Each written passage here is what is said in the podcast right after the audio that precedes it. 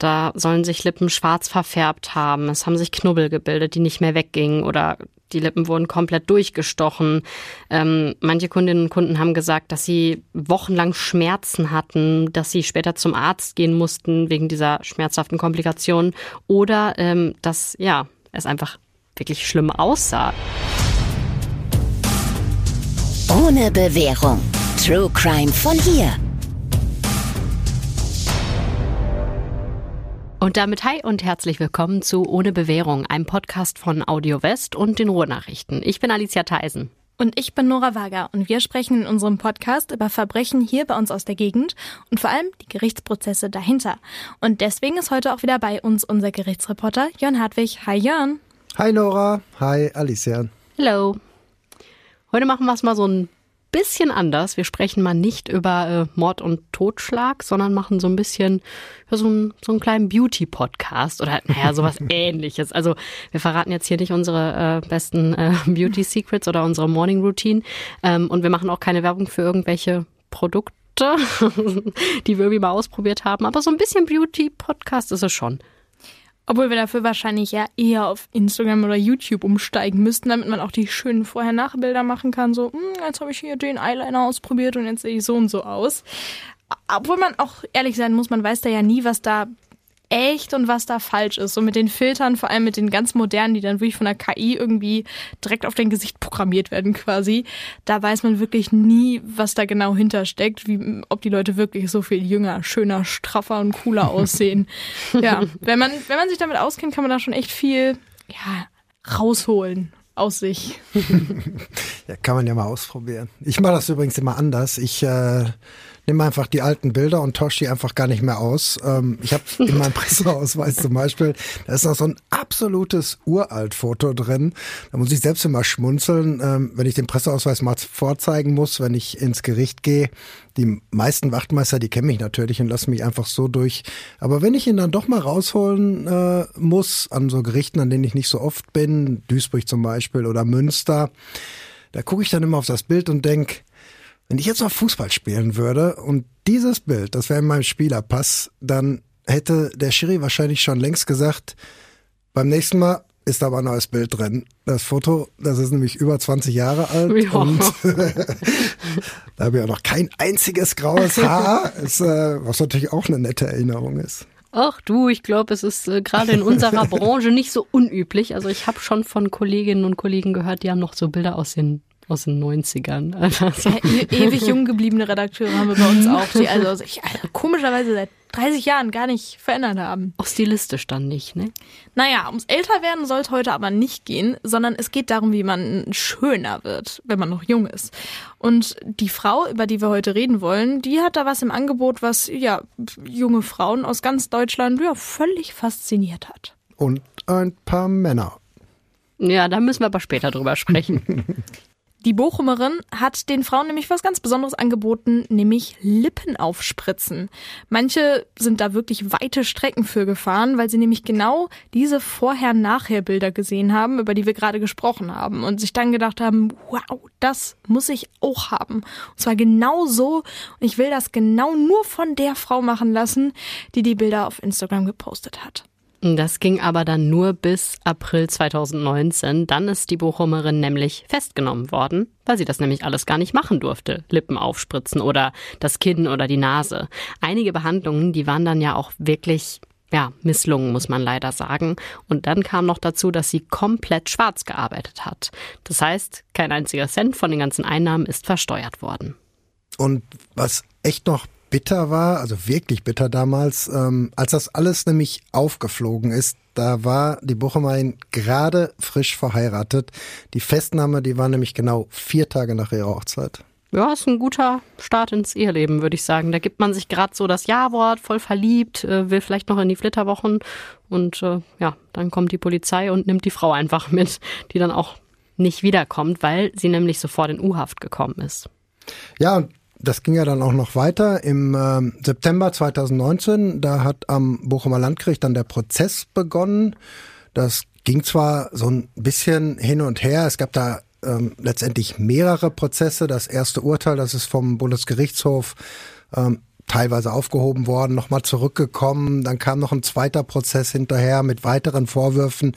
Aber da müssen wir im Detail eigentlich gar nicht so genau drauf eingehen. Am Ende haben die Richter auf jeden Fall zwei Jahre und acht Monate Haft verhängt und ja, das war natürlich eine Strafe, die auch im Gefängnis abgesessen werden musste, weil alles, was über zwei Jahre liegt, ja nicht mehr zur Bewährung ausgesetzt werden kann.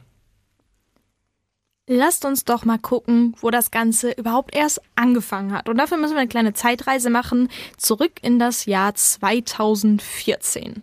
Damals gehörte die Angeklagte ja zu den fast schon fanatischen Fans von Kylie Jenner, einem Sprössling des Kardashian-Jenner-Clans aus den USA. Kylie Jenner, für alle, die sie nicht kennen, die gehört dieser ja riesigen Influencer-Familie an und hat ihre eigene Kosmetiklinie, Kylie Cosmetics, ihr Klamotten Plattenlabel und ist eine absolute Multimillionärin. Kylie Jenner ist ja ein absoluter Star und ich kann mich erinnern, damals, 2014, da war die auch, war ich ja noch Teenagerin, da war die unfassbar populär, auch in meiner Stufe. Also für viele war die ein richtiges Vorbild und ich will genauso mhm. aussehen wie sie und alle haben sich die Klamotten gekauft und die Haare, ich will die genau so wie sie. Viele haben da vielleicht auch nicht so im Hinterkopf gehabt, dass das alles nicht so ganz echt war, was noch an ihr dran war. Kylie Jenner, wir haben es gerade nochmal nachgeguckt, hat auf Instagram wirklich absurd viele Follower. 380 Millionen Leute schauen sich an, was die Frau so in ihrem Leben treibt. Okay.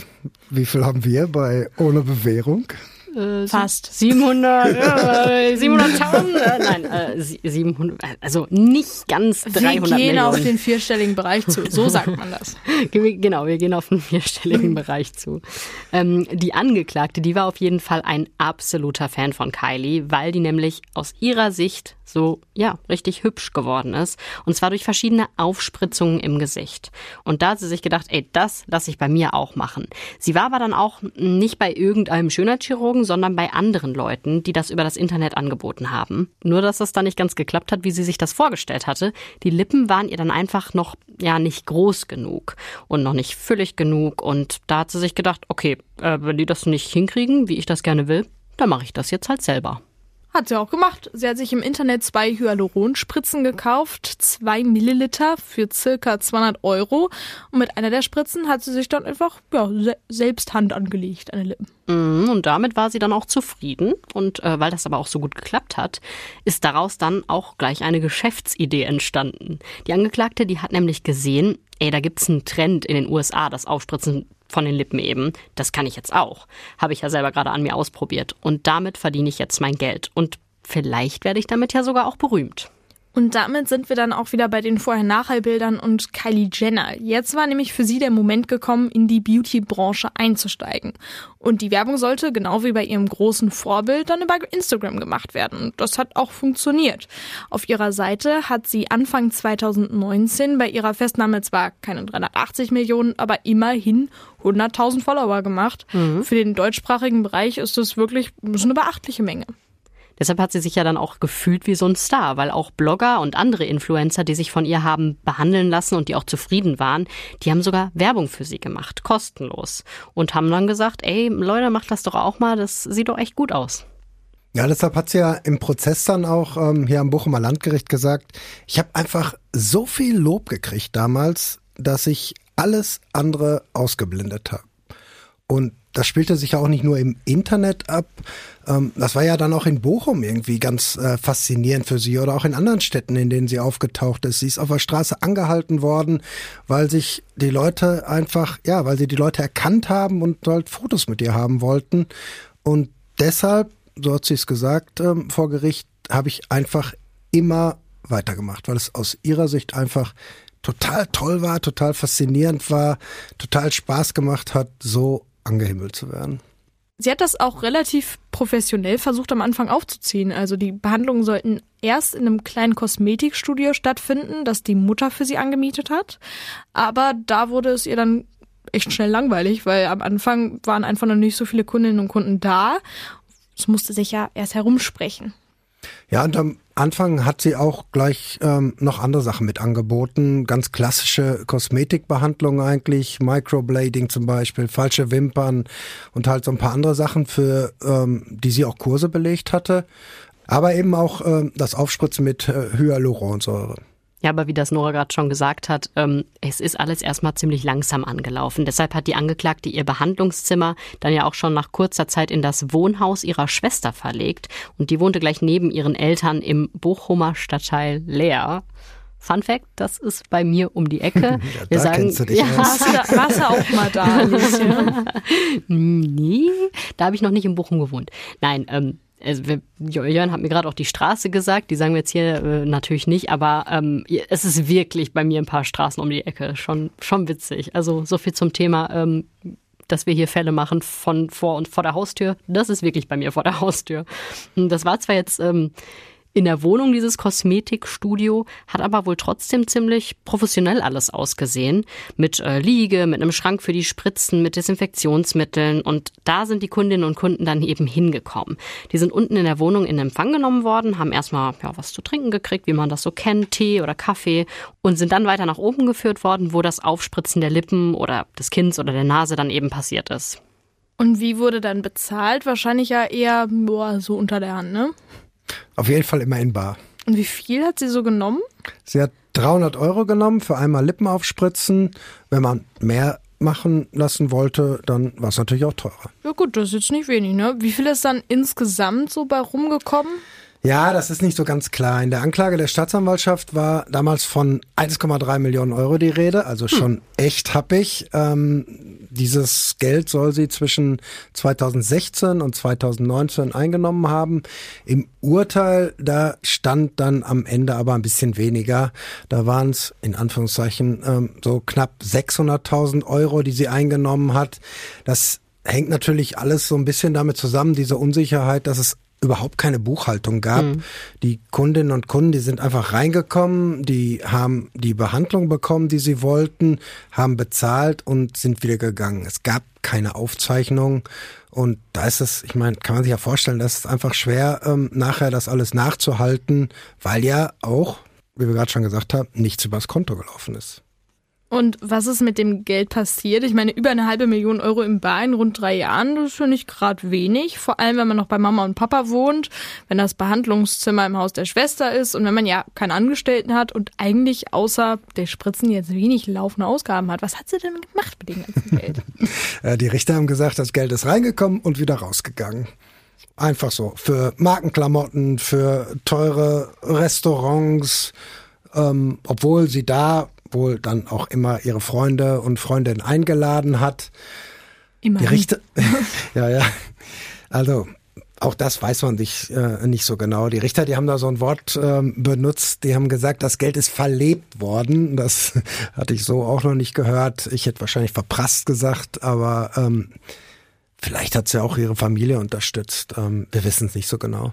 Ja, am Ende war ja auf jeden Fall noch eine ganze Menge Geld da. Die äh, Richter hatten den Steuerschaden auf etwas mehr als 100.000 Euro beziffert und den hat die Angeklagte dann auch sofort gut gemacht. Also alles ist dann wohl doch nicht ausgegeben worden oder verlebt worden. Nein, also es muss auf jeden Fall Reserven gegeben haben. Aber das Grundproblem ähm, bei dieser ganzen Sache waren ja gar nicht mal die Steuern. Ähm, es war ja so, die 26-Jährige, die durfte das einfach nicht machen. Die durfte keine Lippen aufspritzen. Das dürfen nämlich nur Ärzte machen oder Heilpraktiker. Beides war sie natürlich nicht. Sie war keine Ärztin, sie war auch keine Heilpraktikerin. Und deshalb, ähm, ja, das war dann das, was die ganze Sache auch einfach illegal gemacht hat. Und genau das nämlich, dass sie das eigentlich gar nicht durfte, das wussten die Kundinnen und Kunden natürlich nicht, dass sie keine Heilpraktikerin war und ihr die ganze Ausbildung fehlte. Manche haben zwar danach gefragt und so nach dem Motto, ey, darfst du das eigentlich? Aber sie hat dann immer gesagt, ey, macht euch keine Sorgen, das läuft ja alles korrekt, ist schon in Ordnung. Das war ja natürlich ähm, von Anfang an klar, dass sie das nicht machen durfte. Es war jetzt nicht so, dass sie damit angefangen hat und dann irgendwann erfahren hat, oh, das darf ich ja gar nicht machen. Sie hat das im Prozess auch gesagt. Ähm, sie hat gesagt, ich wusste absolut, ähm, dass ich das nicht machen darf. Und weil ich das wusste, wollte ich ja auch die Heilpraktikerprüfung ablegen. Dafür hat sie sich auch tatsächlich angemeldet. Das war so ein Fernstudium. Sie ist dann auch dahin gegangen zu der Prüfung, um äh, ja, den, den Abschluss zu bekommen. Das war im März 2018. Aber sie hat dann im Prozess gesagt, ich bin dann dahin gefahren, bin in den Raum reingegangen, habe die ganzen Fragen gesehen und dann bin ich sofort wieder rausgelaufen. Hm, Okay, aber hätte sie nicht auch einfach eine Heilpraktikerin einstellen können, die dann eben das Aufspritzen der Lippen übernimmt? Dann wäre das Ganze ja völlig legal gewesen. Auf jeden Fall. Da hat sie auch drüber nachgedacht, hat sie auch so gesagt, aber sie hat auch gesagt, das hätte einfach nicht funktioniert, weil es war irgendwie schon, ja, vielleicht so ein bisschen zu spät. Sie hat gesagt, die Kunden, die Kundinnen, die wollten einfach keinen anderen. Die wollten alle nur mich. Und ja, weil sie halt wusste, dass sie es nicht darf, hätte sie dann auch mal überlegt, vielleicht schwenke ich doch wieder um und mache nur Kosmetik. Ähm, sie war sogar in Berlin, hat da so einen Antifaltenkurs gemacht, da hat sie auch ein Zertifikat für gekriegt. Aber sie hatte halt einfach schon diese vielen Bilder, diese vielen Vorher-Nachher-Bilder ähm, bei Instagram gepostet. Und den Richtern hat sie dann gesagt, die Kundinnen, die zu mir gekommen sind, die wollten das andere, diese, ich sage jetzt mal normale Kosmetik einfach nicht. Die wollten alle Hyaluron. Wenn das natürlich alles illegal ist, dann ist ja auch klar, dass sie die Einnahmen nicht versteuert hat. Dann wäre ja alles sofort aufgeflogen. Ja, das ist ja immer das Problem. Also wenn sie eine Steuererklärung abgegeben hätte, dann wäre das ja, so hat sie es auch gesagt, quasi ein Geständnis gewesen. Deshalb konnte sie das natürlich nicht machen. Aber das ist halt ähm, ja diese diese Zwickmühle, in der man vielleicht steckt bei illegalen Geschäften. Ein Drogendealer, der kann seine Geschäfte ja auch schlecht versteuern. Aber aufgefallen ist das Ganze natürlich trotzdem. Die Stadt Bochum hat der Angeklagten schon 2017 eine sogenannte Ordnungsverfügung geschickt. Das heißt, die Stadt hat ihr mit sofortiger Wirkung verboten, Hyaluron zu spritzen, aber das hat sie überhaupt nicht interessiert und sie hat einfach weitergemacht. Das haben die Richter ja auch überhaupt nicht verstanden, als ähm, das ist ja alles auch erörtert worden im Prozess. Die Angeklagte, die war jetzt aufgefallen und der normale Reflex, der wäre ja wahrscheinlich gewesen, dass man jetzt denkt, okay, stopp. Wie komme ich jetzt ganz schnell aus der Nummer raus?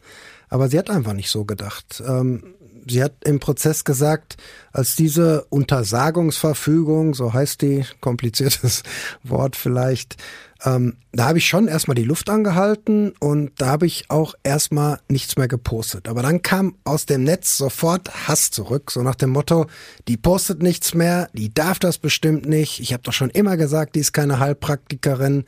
Und das war aus Sicht der Angeklagten dann so ein Moment, wo sie gedacht hat, oh je, jetzt bricht alles zusammen, mein Geschäft, mein Image, mein Ruhm, mein ganzer, ähm, ja, alles, was ich mir aufgebaut habe. Und deshalb hat sie dann wieder angefangen, doch wieder was zu posten und ja, hat einfach weitergemacht.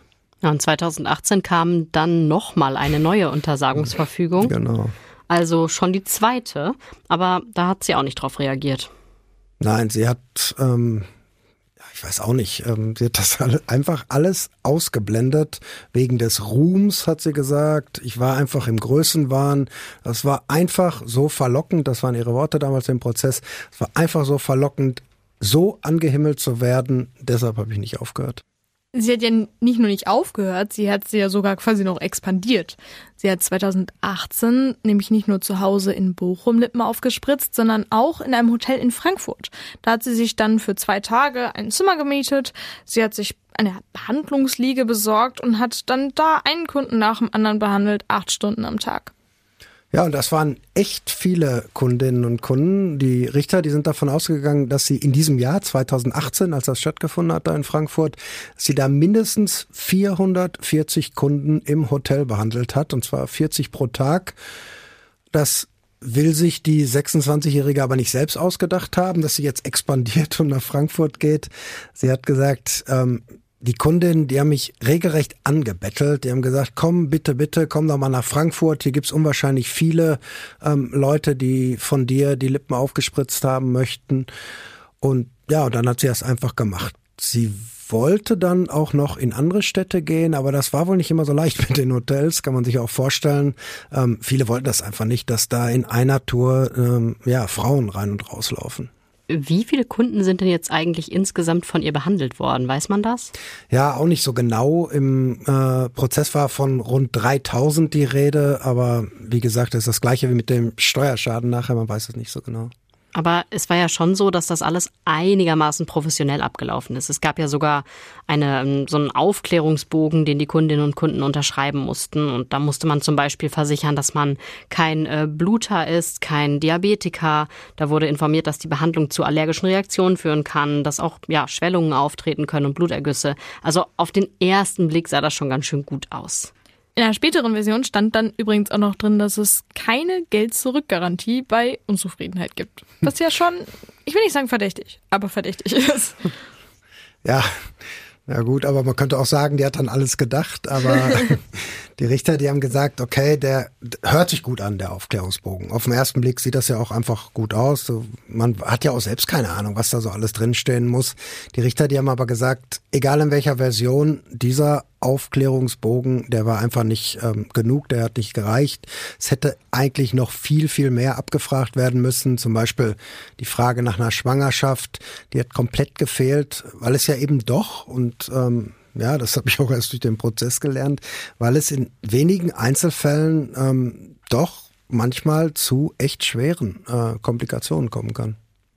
Aber wenn man jetzt mal annimmt, ich komme da hin, kriege eine Tasse Tee oder Kaffee, frag vielleicht noch, bist du wirklich Heilpraktikerin? Das wird dann bejaht, dann lasse ich mich behandeln und bezahle und das alles in einer ganz normalen Wohnung, in der normalen Siedlung irgendwo in Bochum.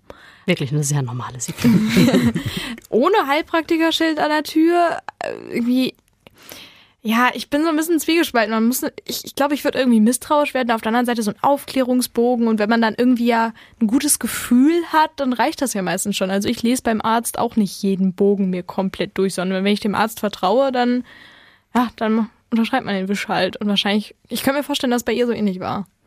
Ich glaube auch, dass man da vielleicht so ein bisschen ähm, ja, so ein bisschen überlegt, wenn man in so ein ganz normales Wohnhaus kommt.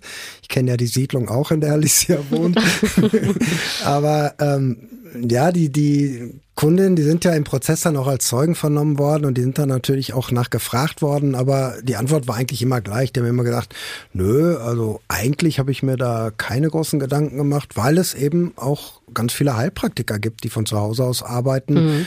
Deshalb hätten sich da erstmal nichts bei gedacht und ähm, man darf ja auch nicht vergessen, die meisten waren ja auch absolut zufrieden. Mhm. Also ich kenne tatsächlich auch ähm, Heilpraktikerinnen vor allem und davon arbeiten auch mehrere zu Hause. Die haben dann halt ihr Behandlungszimmer, das ist dann professionell eingerichtet. Also ja, ich weiß nicht, ob ich es verdächtig finden würde. Vielleicht das Barzahlen, das ist schon weird. Also wenn gar keine ja. Kartenzahlung geht, das ist immer sketchy. Aber du hattest gerade schon gesagt, ähm, die meisten waren zufrieden. Ja, aber eben nicht alle. Ja, das war ja natürlich auch so ein Ding im äh, Prozess. Es ging ja eben nicht nur um diesen Verstoß gegen das Heilpraktikergesetz, es ging nicht nur um Steuerhinterziehung, es ging auch um gefährliche Körperverletzungen. Und das war ja eigentlich auch das, was am meisten interessiert hat, diese angeblich verfuschten Behandlungen. Das war ja auch schon ja ganz schön krass, was der Bochumerin da vorgeworfen worden ist. Da sollen sich Lippen schwarz verfärbt haben. Es haben sich Knubbel gebildet, die nicht mehr weggingen oder die Lippen wurden komplett durchgestochen. Ähm, manche Kundinnen und Kunden haben gesagt, dass sie wochenlang Schmerzen hatten, dass sie später zum Arzt gehen mussten wegen dieser schmerzhaften Komplikationen oder ähm, dass ja es einfach wirklich schlimm aussah. Also wenn zum Beispiel Knubbel in der Lippe sind, dann möchte man so natürlich nicht rumlaufen, dann möchte man die ja auch wieder entfernen. Ja, das waren ja auch ähm, echt viele Fälle oder auch krasse Fälle, aber jede angebliche Nebenwirkung, die konnte der 26-Jährigen dann allerdings auch nicht angekreidet werden. Die Richter, die hatten damals extra eine Fachärztin dazu geholt, eine Fachärztin für plastische und ästhetische Chirurgie als Sachverständige und die hat dann schon manchmal gesagt, also ne, das, was die Zeugin jetzt hier schildert, das mag zwar sein, dass das so stimmt, aber mit dem Aufspritzen der Lippen hat das auf jeden Fall nichts zu tun. Aber grundsätzlich, haben wir ja auch vorhin schon mal gesagt, bleibt das Aufspritzen, vor allem wohl auch der Nase, ähm, ja, gefährlich bis äh, sehr gefährlich, weil eben immer Komplikationen, auch schlimmere Komplikationen als zum Beispiel so Knubbel auftreten können. Jetzt sind im Prozess ja jede Menge Kundinnen und Kunden der Angeklagten vernommen worden. Das muss doch voll unangenehm gewesen sein. Also, weil man sagt ja quasi, schau an, mein Gesicht ist hässlich. Also es ist ja irgendwie wirklich doof. Und weil dann gucken ja alle so in das Gesicht und auch alle irgendwie auf der Zuschauertribüne und die Richter und die Verteidiger und alle quasi, wenn du dich drehst, gucken die alle direkt auf die Lippen so, wo ist denn jetzt der Knubbel? Ah, wie sieht das denn jetzt aus? Also ich finde das, ich find das ganz fürchterlich. Ja, erstmal haben wir geguckt, was hat die oder was hat der wohl machen lassen. Der so gewettet. Ich mein, ja, ich meine, Lippen ähm, erkennt man ja in der Regel, das kann man ja schnell sehen. Aber ob man jetzt so beim Kinn eine Unterspritzung hat oder eine Nase, weiß ich nicht. Aber klar, ne, die wurden, ähm, ich will nicht sagen angegafft, aber die wurden natürlich schon angestarrt im Prozess. Und ähm, das war auch unangenehm, würde ich sagen, für die meisten. Ähm, manche haben auch ganz leise gesprochen, fast so ein bisschen verschämt. Die haben dann so Sätze gesagt wie, ja, man sieht halt diese Fotos da auf Instagram und ähm, ja, dann will man das einfach auch haben. Andere die hatten gar keine Probleme damit, da offen drüber zu reden. Manche waren, habe ich auch gerade schon gesagt, auch zufrieden, obwohl zwischendurch alles schiefgegangen ist.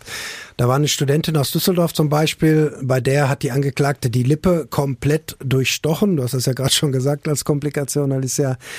Ähm, und dann hat sie aber da so, ja, ist einfach drüber weggegangen und hat gesagt, ach, das ist alles schon in Ordnung, das ist die russische Methode, was natürlich völliger Quatsch war.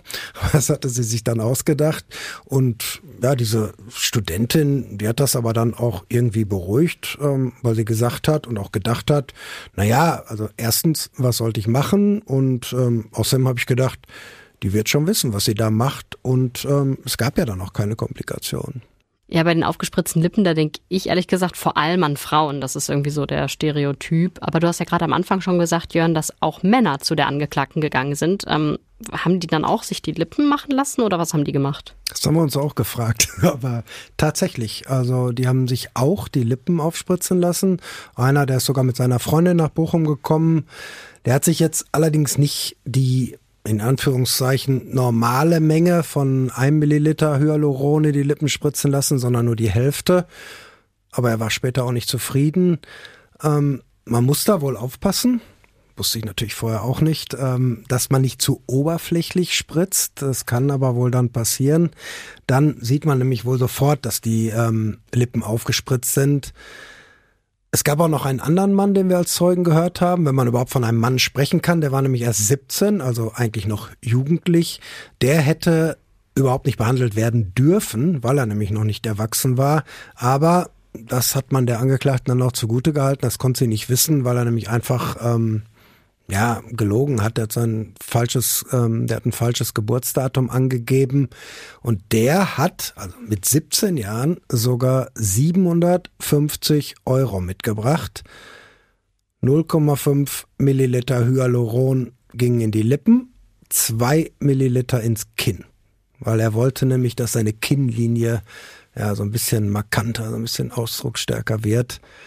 Er war am Ende auch nicht richtig zufrieden. Da hatte sich nämlich genau ähm, in der Lippe so ein Knubbel gebildet, der wohl auch noch echt lange zu sehen war. Hat die Angeklagte das eigentlich berührt, wenn sie im Prozess von ihren ehemaligen Kundinnen und Kunden nicht mehr so angehimmelt wurde? Sie hat ja total von gelebt, von ihrem Star-Dasein, sondern plötzlich ging es so noch um Schmerzen und Nebenwirkungen und Knubbel in den Lippen. Ich glaube schon. Ich war ein paar Mal dabei, ähm, wenn sie angefangen hat zu weinen und ja, das war auch echt, das war auch authentisch, wenn sie den Zeugin dann sowas gesagt hat wie, ich hoffe, du kannst mir verzeihen, das war alles falsch, was ich da gemacht habe. Es kam auf jeden Fall ehrlich rüber. Und manche der Zeugen, die waren ja auch nicht böse. Eine der Frauen, die hat ähm, nach der Entschuldigung zum Beispiel sogar gesagt, ja, ja, ist schon gut. Wie hat sie denn allgemein so auf dich gewirkt? Weil irgendwie es wirkt ja so, als wäre sie so ein bisschen naiv an die ganze Sache rangegangen. So ein bisschen tollpatschig da so, irgendwie hat sich hochhypen lassen vom Ruhm und so. Glaubst du, sie hat das irgendwie nur gespielt, damit sie da irgendwie möglichst reumütig und ja, ich habe mich mitreißen lassen und so? Oder meinst du, da war doch eher noch mehr kriminelle Energie hinter? Weiß ich gar nicht, kann ich gar nicht so richtig sagen. Also ich glaube, Als der Prozess angefangen hat, da saß sie ja schon, ja, sechs, ich glaube, oder fünf Monate im Gefängnis in Untersuchungshaft. Und ähm, ich glaube, in dieser Zeit spätestens ähm, wird dir dann klar, was du da eigentlich gemacht hast. Und ähm, das Ganze war ja auch direkt nach ihrer Hochzeit, dass sie da festgenommen worden ist, ein paar Tage nur. Deshalb glaube ich schon, ähm, dass ihre Reue und auch ihre Tränen, dass die nicht gespielt waren. Hat sich das Thema Beauty jetzt eigentlich für Sie erledigt oder will sie dann auch weiter was machen? Da muss man natürlich mal abwarten. Aber erstmal hat sie gesagt, ja, das ist vorbei. Ähm, es wurde gesagt, dass sie jetzt in einem Speditionsunternehmen arbeitet. Aber sie hatte ja auch nicht immer an Beauty gedacht. Das muss man natürlich auch so ein bisschen im Kopf haben. Sie hat nach der Schule zwar Kosmetikkurse belegt, aber eigentlich hat sie nach dem Abitur erstmal Jura studiert. Sechs Semester, dann hat sie aufgegeben. Danach hatte sie dann so ein paar Promotion-Jobs in, äh, ja, in der, in der VIP-Lounge von Borussia Dortmund zum Beispiel, auch bei Schalke 04. Stopp, wie geht denn das zusammen? ja, da ging es ja natürlich nur um den Job wahrscheinlich und nicht um. Oder da ja. erkennt man die kriminelle Energie. Ja. Die einen durften wahrscheinlich von dem Job in dem anderen Stadion nichts wissen. wahrscheinlich. Nein, das geht natürlich über Agenturen. Ne? Aber ähm, danach hat sie dann ja erst angefangen mit den aufgespritzten Lippen. Also das heißt, jetzt ist sie wieder raus aus dem Gefängnis? Ja, ich habe ja gerade schon gesagt, sie saß in Untersuchungshaft, sie ist dann während des Prozesses entlassen worden, ähm, weil sie ja erstens ein komplettes Geständnis abgelegt hat und und das ist, haben die Richter ihr auch ganz, ganz hoch angerechnet. Sie hat diese 100.000 Euro Steuerschaden, den hat sie komplett wieder gut gemacht. Die Staatsanwaltschaft, die war damals zwar überhaupt nicht damit einverstanden, dass sie wieder aus der Haft entlassen wird, aber ähm, das haben die Richter dann gemacht. Aber sie ist ja natürlich dann am Ende zu einer Strafe ohne Bewährung verurteilt worden. Das heißt, Sie muss dann irgendwann rein, um den Rest der Strafe abzusitzen. Aber man kommt dann natürlich auch relativ schnell, wenn nicht sofort, in den offenen Vollzug. Der offene Vollzug ist für Gefangene ja wirklich ein großer Vorteil, aber die Chance bekommt nicht jeder. Es gibt natürlich auch ein eigenes Gesetz, wie das alles abzulaufen hat, wie es ja für alles Gesetze gibt. Der offene Vollzug ist bei uns in Paragraph 10 des Strafvollzugsgesetzes geregelt. Da steht dann natürlich sowas drin wie in den offenen Vollzug kommt nur der, der nicht flüchtet und bei dem man sicher ist, dass er keine weiteren Straftaten verübt. Aber man hat da keinen Anspruch drauf. In der Regel sieht das dann so aus, der Gefangene verlässt morgens die Haftanstalt, geht arbeiten und kehrt abends zurück zum Schlafen dann nur. Das heißt, Voraussetzung ist in der Regel ein fester Job und natürlich auch, dass der Gefangene zuverlässig ist, dass die sich darauf verlassen kommen, okay, der kommt wirklich immer zurück, der baut zwischendurch keine Scheiße.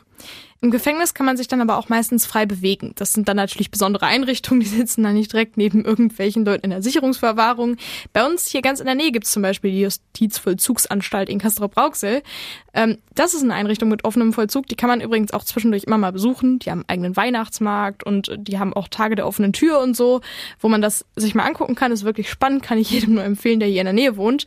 Die ist allerdings nur für Männer, für Frauen gibt's eine eigene, zum Beispiel in Gelsenkirchen. Und unsere Angeklagte, die war, das muss man jetzt ja auch nochmal sagen, in ihrer Familie ja auch nicht die einzige, die Lippen aufgespritzt hat und damit dann auch ziemlich erfolgreich war.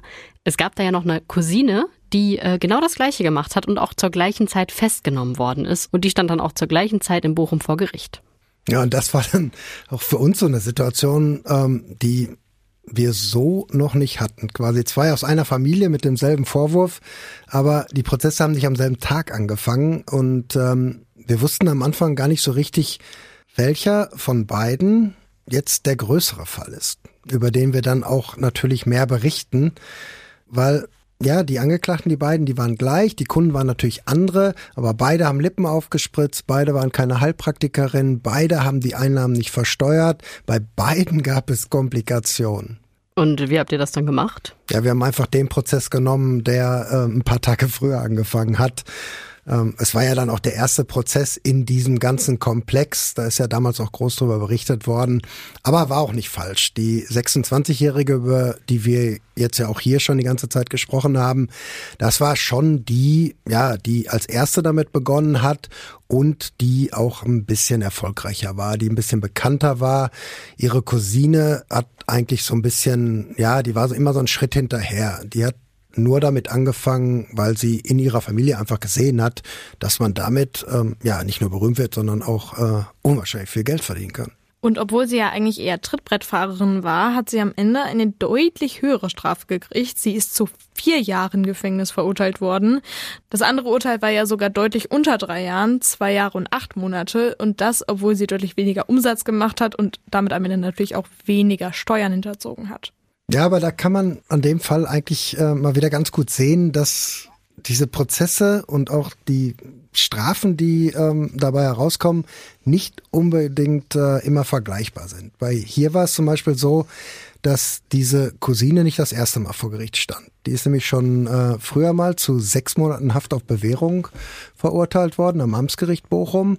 Das Urteil, das war zwar noch nicht rechtskräftig, als sie dann im April 2019 festgenommen worden ist, da hätte es eigentlich noch eine Berufungsverhandlung geben sollen, aber das war natürlich, wenn man jetzt mal so zurückblickt, ein viel, viel deutlicherer Warnschuss als so eine Untersagungsverfügung der Stadt Bochum, äh, die die 26-Jährige gekriegt hat. Und dann kommt auch noch dazu, sie hat den Steuerschaden nicht äh, komplett wieder gut gemacht. Es wurde zwar auch was zurückgezahlt, es wurde ähm, einige Sachen wurden gefändet, also sichergestellt. Man hat alles gegengerechnet, was irgendwie an Wert bei ihr in der Wohnung war: Schmuck, Handy, Notebooks, Bargeld, ein Sparbuch noch. Aber alles zusammen war es eben nicht äh, genug. Es waren am Ende noch 30.000 Euro offen und ihre Familie hat ihr da offenbar auch nicht geholfen. Aber sie hat alles gestanden und hat auch Reue gezeigt, wie ihre Cousine auch. Und einmal hat sie sogar Schmerzensgeld gezahlt. Ja, aber sie war noch in so einer ganz anderen Situation. Ähm, sie konnte nämlich nicht pokern, wenn man das eigentlich überhaupt so sagen darf. Das heißt, sie hatte keine Zeit, um jetzt mit einem längeren Prozess, mit vielleicht noch anderen Zeugen, noch irgendwie Pluspunkte zu sammeln. Sie war nämlich, als der Prozess angefangen hat, schon hochschwanger und sie wollte, kann man sich natürlich auch vorstellen, sie wollte ihr Kind natürlich auf keinen Fall im Gefängnis kriegen und da hat man dann damals einen Deal gemacht. Gericht, Staatsanwaltschaft und Verteidigung Juristisch ähm, lautete das am Ende natürlich ein bisschen anders, aber im, im Kern ähm, war es so, man hat sich darauf geeinigt, dass die Angeklagte ein Geständnis ablegt, dass sie dann vier Jahre Haft bekommt. Danach, nach dem Urteil, wird sie dann sofort aus dem Gefängnis entlassen. Die kann ihr Kind in Freiheit in einem ganz normalen Krankenhaus zur Welt bringen und geht dann irgendwann wieder ins Gefängnis, um den Rest abzusitzen, aber dann vielleicht auch im offenen Vollzug, also nur nachts. Aber ist das dann eigentlich noch ein richtiger Deal? Weil ich meine, was bleibt der Angeklagten denn anderes übrig? Also ich glaube, kaum eine Mutter möchte ihr Kind im Gefängniskrankenhaus zur Welt bringen. Also das ähm, stelle ich mir ganz, ganz schrecklich vor. Also erstmal, was passiert dann danach? Und da kann dann keiner dabei sein. Du kannst keinen Besuch bekommen. Wenn der Vater dabei sein möchte, könnte der das auch nicht sein. Und eigentlich musste sie ja die vier Jahre akzeptieren, um rauszukommen. Ja, aber sie wusste auch noch nicht, wie sie die Strafe so einschätzen kann, weil der andere Prozess, der war nämlich noch nicht zu Ende, also mit der nachher niedrigeren Strafe. Mhm. Und ähm, auch da hätte ja theoretisch mehr rauskommen können. Wir wussten das ja alle auch noch nicht. Da hatte man nämlich am Anfang, also in dem anderen Prozess, hatte man am Anfang nämlich auch über einen Deal gesprochen. Und da hat die Staatsanwaltschaft sogar gesagt, ähm, also wir bestehen schon auf fünf Jahren Haft. Das haben die Verteidiger aber damals für völlig überzogen gehalten und die Richter am Ende ja auch. Deshalb ist da kein Deal zustande gekommen. Aber klar, also wenn man kurz vor der Entbindung steht, dann macht man wahrscheinlich alles mit, um irgendwie aus der Untersuchungshaft aus dem Gefängnis entlassen zu werden. Hm. Naja, aber wenn wir das jetzt alles mal zusammenfassen, dann konnte das auf Dauer ja eigentlich nicht gut gehen. Die beiden haben so offen auf Instagram Werbung gemacht, die haben Empfehlungen gekriegt von anderen Influencern, da war ja nichts geheim. Und wenn man erfolgreich ist, dann hat man natürlich auch Neider. Und da ist es eigentlich nur eine Frage der Zeit, bis ja die Behörden mal einen Hinweis bekommen, so nach dem Motto, guck doch mal, ob die eigentlich eine Erlaubnis haben, sowas zu machen. Das war einfach der wahnsinnige Erfolg, der den beiden, glaube ich, zu Kopf gestiegen ist. Und natürlich auch das ganze Geld. Ich meine, ähm, wir haben ja vorhin schon mal gesagt, was so eine Spritze kostet. Die beiden haben pro Spritze ungefähr 200 Euro Gewinn gemacht, also 200 Euro pro Behandlung, die in die eigene Tasche geflossen sind. Und das ging ja auch schnell, das hat ja nicht lange gedauert. Die Richter, die sind mal ähm, von 10 Minuten Behandlungszeit pro Kundin ausgegangen. Glaubst du denn, dass es den Kunden und Kundinnen überhaupt wichtig war, dass sie die Lippen von einer Ärztin oder einer Heilpraktikerin aufgespritzt bekommen? Also um ehrlich zu sein, da bin ich mir ähm, absolut nicht sicher. Wir haben ja echt viele Zeuginnen und Zeugen gehört, die im Prozess aufgetreten sind, in beiden Prozessen. Eigentlich haben alle gesagt, ja, ich bin schon davon ausgegangen, dass das eine Heilpraktikerin ist, die mir da die Lippen ähm, aufspritzt. Aber andersrum darf man natürlich auch nicht vergessen, die sind alle zu einem Instagram-Star gegangen und eben nicht zum Schönheitschirurgen, obwohl man das da natürlich auch machen äh, lassen kann. Und das soll auch gar nicht teurer sein, weiß ich natürlich nicht, ist aber im Prozess so gesagt worden. Es gab eigentlich nur eine einzige Zeugin, die hat, und ich glaube auch ganz ehrlich, ähm, gesagt, also ich glaube, ähm, mir wäre das egal gewesen. Ich wäre auch zu einer Nicht-Heilpraktikerin gegangen, wenn die Qualität ähm, in Ordnung ist. Vielleicht nicht beim ersten Mal, aber grundsätzlich ähm, wäre das kein Problem gewesen. Aber es bleibt halt einfach immer ein gewisses Restrisiko. Ich meine, Lippen sind voll der empfindliche Bereich. So, das ist ja klar, dass wenn man da mit Spritzen und Fremdkörpern drin rumhantiert, dass das echt auch schief gehen kann. Und zwar richtig, richtig schief. Die haben natürlich auch Glück gehabt, ähm, dass nicht noch was Schlimmeres passiert ist. Im Prozess war auch von Allergieschocks die Rede, die hätten eintreten können oder andere Komplikationen, die zum Teil ja so richtig, richtig gefährlich sein können. Aber wir haben es ja schon ein paar Mal gesagt, alles ausgeblendet worden. In einem der Urteile, da ist das dann auch ziemlich deutlich gesagt worden. Und zwar, die Angeklagten, die haben aus reiner Eitelkeit gehandelt und diese Eitelkeit, die haben sie über die Gesundheit der Patienten gestellt. Es bleibt zum Ende noch eine Frage. Würdet ihr euch je die Lippen aufspritzen lassen? Ich nicht.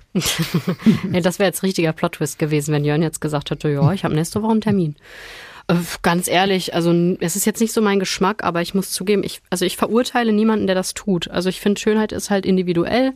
Jeder findet was anderes schön.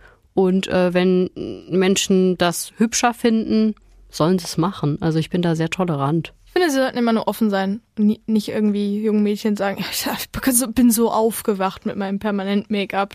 Wieso siehst du nicht so aus? Ja, das stimmt. Also ich finde es auch schöner, wenn man dazu steht. Aber ich finde, es gibt auch viele individuelle Gründe. Keine Ahnung, weiß ich nicht. Du hast eine schiefe Nase. Ähm, lässt die richten, weil du in der Schulzeit immer gemobbt wurdest deswegen ja. und hast vielleicht keinen Bock, direkt äh, jedem zu erzählen, ey, übrigens, meine Nase ist gemacht. Also ich finde, das ist einfach sehr persönlich so. Und klar, wenn du eine Vorbildfunktion hast als Influencerin, ist es schon cool, wenn du dazu stehst. Aber ich verstehe auch individuelle Situationen, in denen es vielleicht einfach nicht schön ist, ähm, solche privaten Details von sich bekannt zu machen oder ja. äh, bekannt zu geben. Ich kann es mir irgendwie schon vorstellen. Also ich, ich würde es jetzt nicht machen wollen, aber so allgemein ist schon spannend, was da alles quasi einfach mittlerweile medizinisch möglich ist. Nun gut. Nein.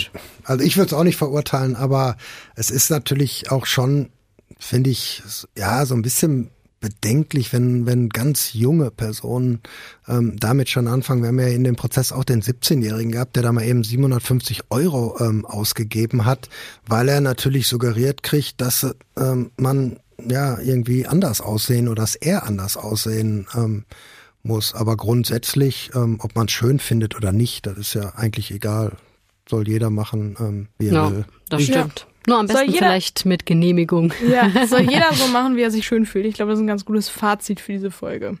Ja, und genau. legal. Legal ja. und wie er sich schön fühlt. Ja, also wenn ihr bar in Bochum leer irgendwo was zahlen sollt. Bei Alicia ähm, im Wohnzimmer. Ja, macht es nicht. ja, man muss immer bedenken, wenn mal was schief geht, dann ist es einfach besser, wenn man jemand neben sich hat, der sie auskennt. Ja, das stimmt. Vielen Dank, Jörn, dass du uns diesen Fall mitgebracht hast. Mal einen Ausflug in die Beauty-Ecke. Und wir hören uns in der nächsten Folge wieder. Bis dahin, ciao. Tschüss. Ciao.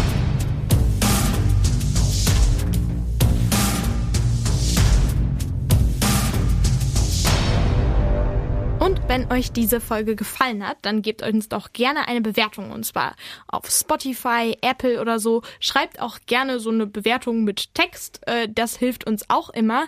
Und ihr könnt uns auch auf Instagram folgen. Da gibt's zum Beispiel Behind-the-Scenes-Material, ihr könnt Fragen stellen und ihr könnt uns natürlich auch gerne mal Feedback geben, wenn ihr sagt, boah, das fand ich nicht so gut. Wir diskutieren gerne mit euch.